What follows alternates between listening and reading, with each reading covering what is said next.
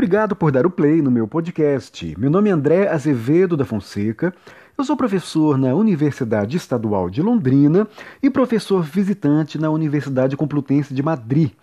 Então, é, eu estou aqui na Espanha, mas eu não deixei de acompanhar e participar dos debates que têm ocorrido no Brasil a respeito da educação.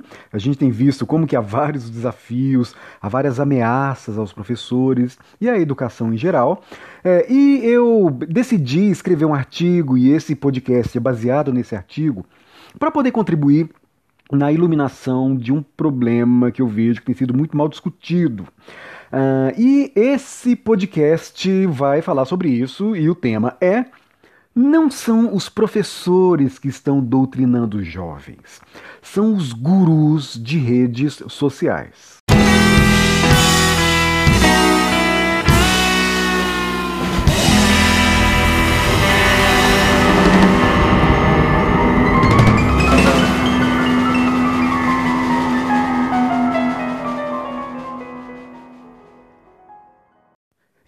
Esse debate de fato tá muito bizarro, porque, olha, não são os professores que estão transformando as crianças e jovens em massa de manobra para fins ideológicos.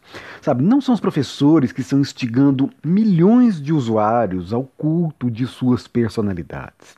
E não são os professores também que estão induzindo os jovens ao vício internet para lucrar com engajamento compulsivo em torno dos seus conteúdos. Quem está fazendo isso são os gurus e charlatões de redes sociais. Isso tem que ficar claro. Professores mal são ouvidos. A gente que é professor, a gente sabe qual é a realidade de sala de aula.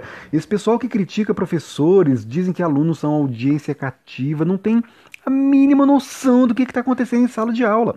É uma luta para manter disciplina.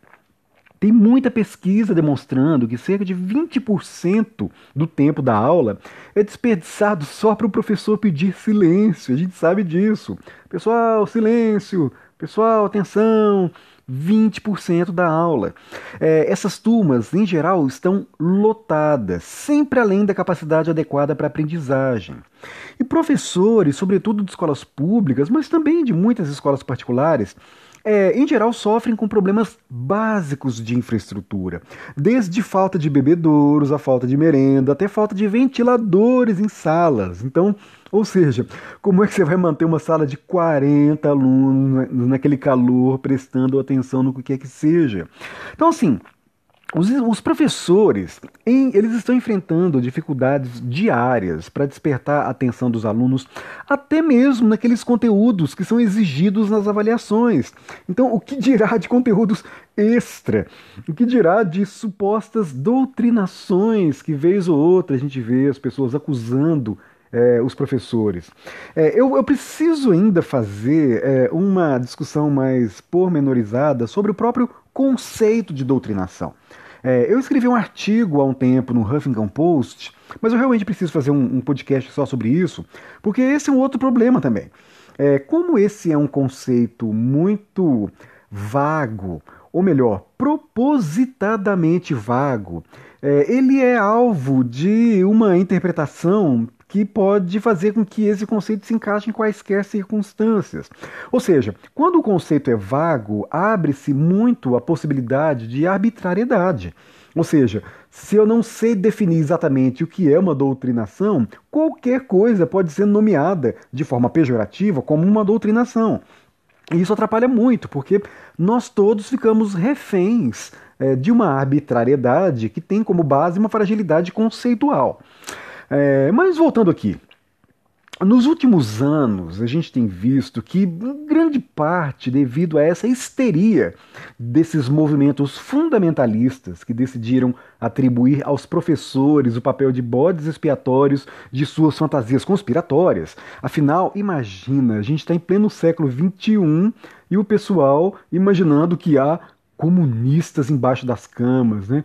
Comunista em tudo quanto é lugar, querendo fazer um golpe comunista, é muito maluco. É, mas o fato é que é, isso pegou por algum motivo e esses movimentos estão desqualificando os professores ou fazendo com que os professores sejam representados de forma extremamente pejorativa e num contexto em que o próprio respeito ao trabalho docente vem decaindo entre estudantes e suas famílias.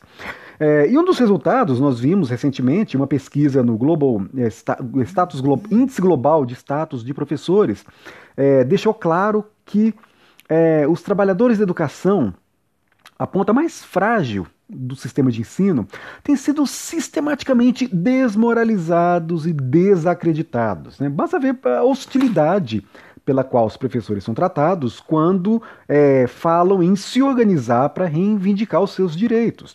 Ou seja, quando o professor faz greve, eles são chamados de vagabundos.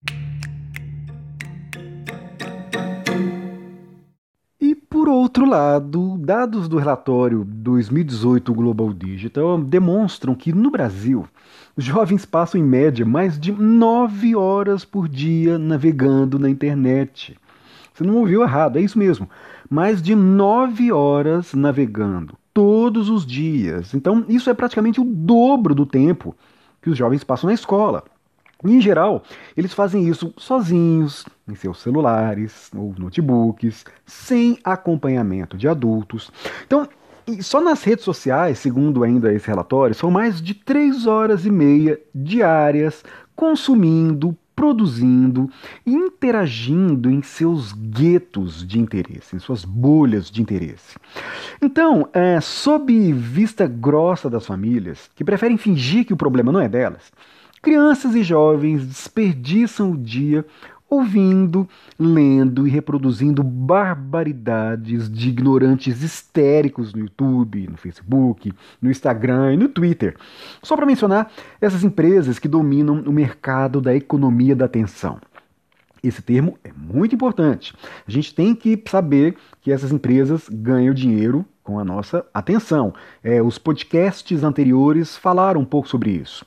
Então, é, é um auto-engano Sabe, é muito perigoso supor que os jovens consomem informação de qualidade no seu isolamento na internet e nas redes sociais. A lógica das redes sociais já é bem conhecida, né? Quanto mais escandalosa, agressiva ou sensacionalista a mensagem, maior o engajamento, entre aspas, né? que é um eufemismo publicitário para se referir ao vício. A gente sabe que emoções intensas, para o bem ou para o mal, são altamente viralizáveis. E o problema nem é propriamente assim a tecnologia em si, falei sobre isso nos podcasts anteriores, mas é um modelo de negócio baseado em acesso gratuito, coleta massiva de dados e análises de perfis para fins de direcionamento de conteúdos meticulosamente ajustados à psicologia individual é que faz da plataforma uma experiência viciante por definição.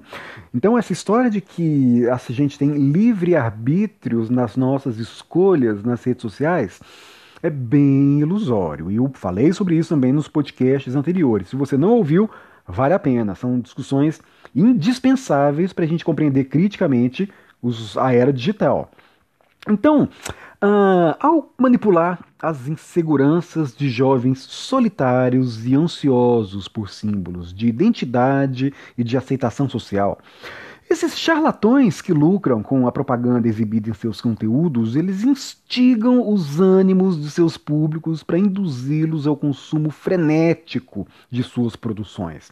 Sabe, o termo seguidor não tem nada de inocente. Esses gurus conhecem os princípios do marketing pessoal e sabem o que fazer para criar sua marca e fidelizar os seus clientes, ou seja, transformá-los em fiéis. E um dos truques é precisamente incitar os seus seguidores a ataques furiosos contra qualquer pessoa que, ao reagir, promove involuntariamente a visibilidade do agressor. Em troca, né, os gurus oferecem aos seus consumidores uma ilusão de fraternidade análoga ao espírito de gangue. Ainda que, naturalmente, né, sem os inconvenientes do confronto físico, pois tudo acontece no simulacro da tela do computador. Então, essa ilusão é forjada através da repetição contínua de um conjunto de símbolos e narrativas que os fiéis reproduzem para reafirmar a própria identidade, enquanto lutam contra aqueles que o guru define como inimigos. Então, não é à toa, não é por acaso que os ataques dirigidos aos professores e às escolas, aos intelectuais e aos livros, aos jornalistas e à imprensa, assim como aos cientistas e às universidades, esses ataques têm origem nesses ambientes. É, até porque profissionais da educação, do conhecimento, da informação e da ciência são justamente os antídotos a esse charlatanismo que intoxica a inteligência e a emoção de milhares de usuários. Então a gente vê a dimensão desse problema quando a gente observa jovens refutando conceitos científicos, levando a sério memes anônimos reproduzidos por humoristas, por exemplo. E tem uma outra coisa que precisa ficar claro. Uma das características da, dessa economia da era digital, chamada também de cauda longa, é a total invisibilidade das subcelebridades fora dos seus nichos. Ou seja, é, isso quer dizer que youtubers com milhões de seguidores, extremamente populares, são simplesmente ignorados por aqueles que circulam em outras bolhas de informação. Então, por isso, é, muitos pais não conseguem enxergar esse fenômeno. Multidões de jovens idolatrando vigaristas arrogantes que fazem dinheiro a partir do tempo que os seguidores dedicam às suas ordens, sejam consumindo conteúdos, seja xingando a ordem do seu guru diariamente e compulsivamente nas redes sociais, para poder promover a visibilidade e, por consequência, a lucratividade do seu ídolo. Então, esses seguidores são convertidos em verdadeiros devotos, ávidos pela atenção do guru, que retribui a devoção com um like, um retweet ou uma breve resposta em um comentário. Eles ficam super felizes quando recebem essa, essa migalha de atenção dos seus ídolos. Então, é, haters inseguros, escondidos em avatares e nicknames, se tornam uma massa de manobra gratuita ao se desintegrar em verdadeiros exércitos de anônimos a serviço do mentor, desperdiçando longas horas de seus dias, inclusive aquela que deveria ser dedicada aos estudos nessas cruzadas digitais.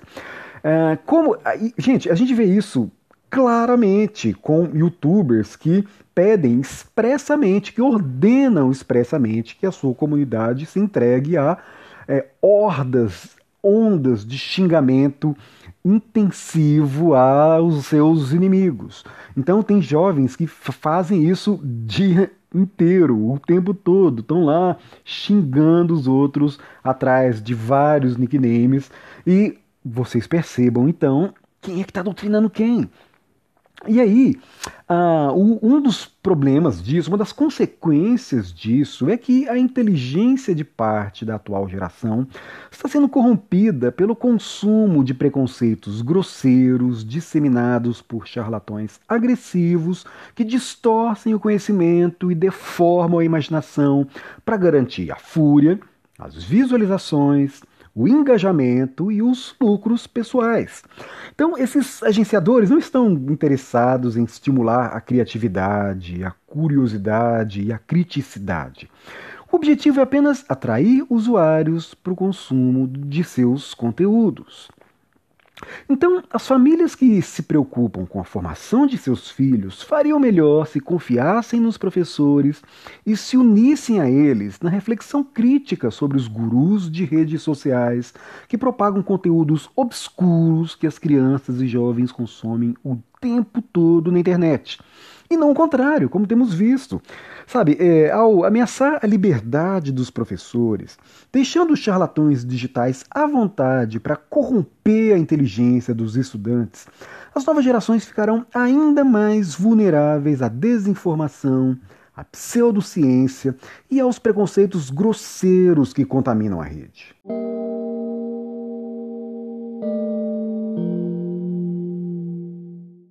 Olha, não acreditem em mim. Observem o conteúdo que os seus filhos consomem na internet para verificar de onde brotam as distorções que podem fazer deles pessoas piores. Dia a dia, compulsivamente, trabalhando de graça para refutar, entre aspas, né, com slogans, qualquer informação que prejudique os lucros do guru. Essas pessoas ficam alucinadas, sabe? É uma idolatria baseada nesse culto à personalidade que os gurus fazem em torno de suas próprias figuras, que é impressionante, assim, é um fenômeno que é ignorado por conta daquele, é, daquela questão que eu mencionei antes. É, parece invisível, porque as celebridades do século XXI são é, uma. Eu até brinco assim, olha, Ser famoso no século XXI é mais ou menos como ser amado por 1% das pessoas, odiado por 1% e ignorado por 98%. Então é muito impressionante como que os nichos criam muralhas, sabe? Criam abismos entre públicos que não se comunicam. É muito impressionante. E há muitos estudos, entre eles do Eli Pariser, né, que é um dos mais populares, eu mencionei isso também no podcast anterior, uh, que fala sobre as bolhas ideológicas. Quanto mais você convive com pessoas que concordam com você, você tende a ficar preso naquelas autorreferências, de modo a, curiosamente, né, ironicamente, se distanciar de todo o universo da internet. Então, se a internet prometia uma conexão entre as pessoas, entre as diferenças, na, em plena diversidade, o que as redes sociais fizeram foi inverter esse processo. Então, a gente tende a ficar mais preso nas referências que já confirmam os nossos pressupostos e cria-se um ciclo vicioso que é muito prejudicial para a inteligência. Então, ah, insisto, né? É, observem como os seus filhos, ou observe o que as crianças ou os estudantes estão consumindo. Sabe, trabalhando de graça, mais uma vez, atuando com toda a sua energia para a lucratividade dos gurus. Mas melhor ainda, que tal é, os pais substituírem a perseguição aos professores pelo diálogo com eles. Sabe que tal, por exemplo, participar das reuniões da escola para compreender a importância dos educadores nesse contexto? Sabe, os professores sempre foram parceiros das famílias e nunca inimigos. A escola crítica é um dos espaços mais importantes de esclarecimento contra a desinformação nas redes sociais. A gente vê também frequentemente um discurso anti-intelectual, anti-escola, anti-universidade, anti-professores, que querem desqualificar os professores, a escola e os intelectuais para se autopromover.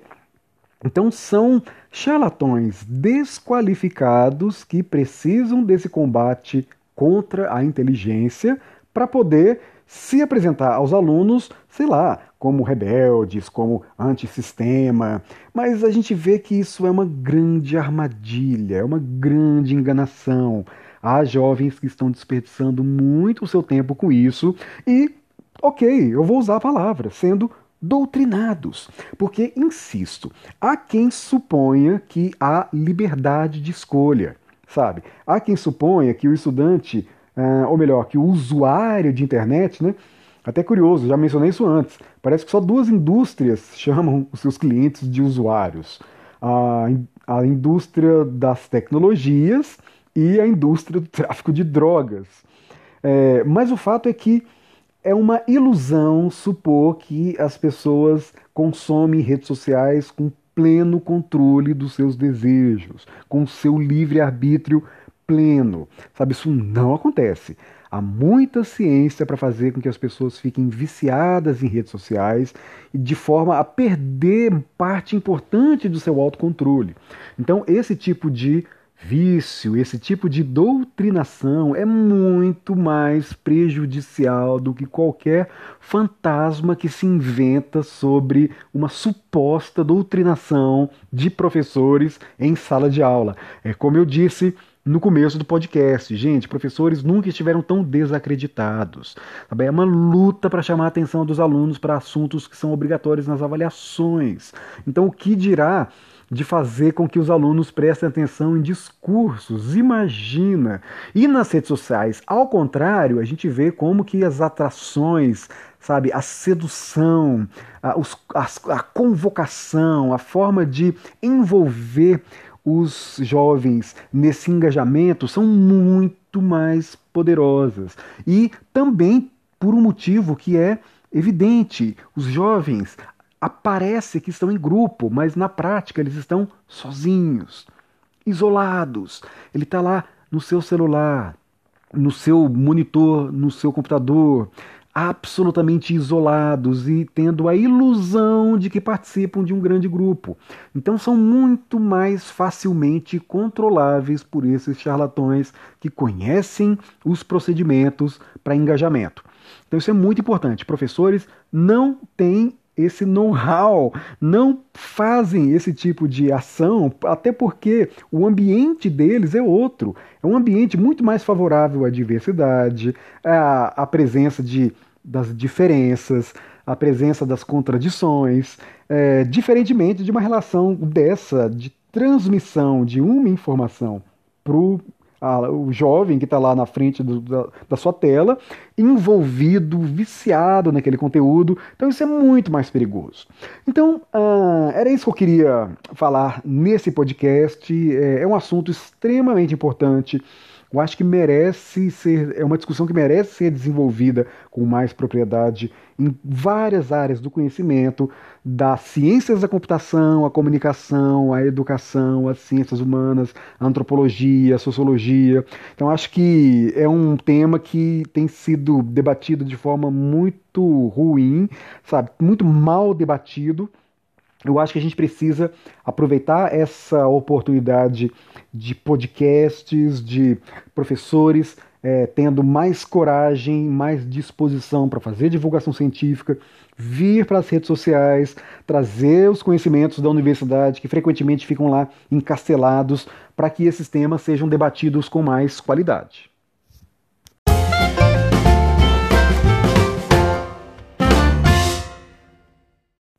Muito bem, então vamos aos recados finais.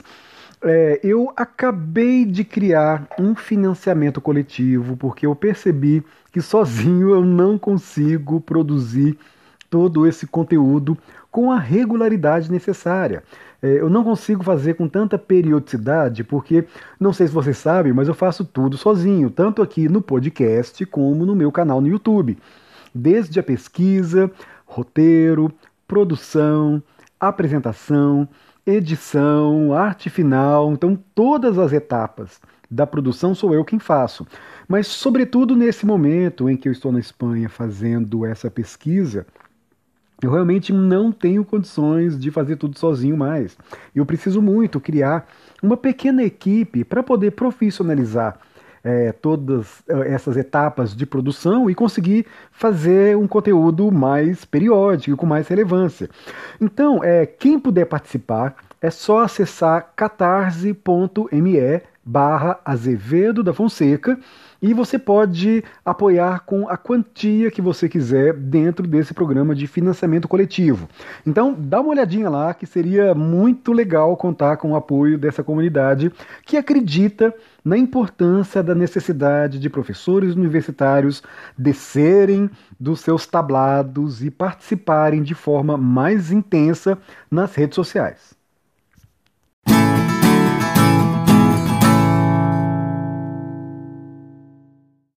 E como a comunidade deste podcast já sabe, o meu curso Pedagogia da Autonomia de Paulo Freire na Udemy, é um curso totalmente online, oferece 50% de desconto para os ouvintes do podcast.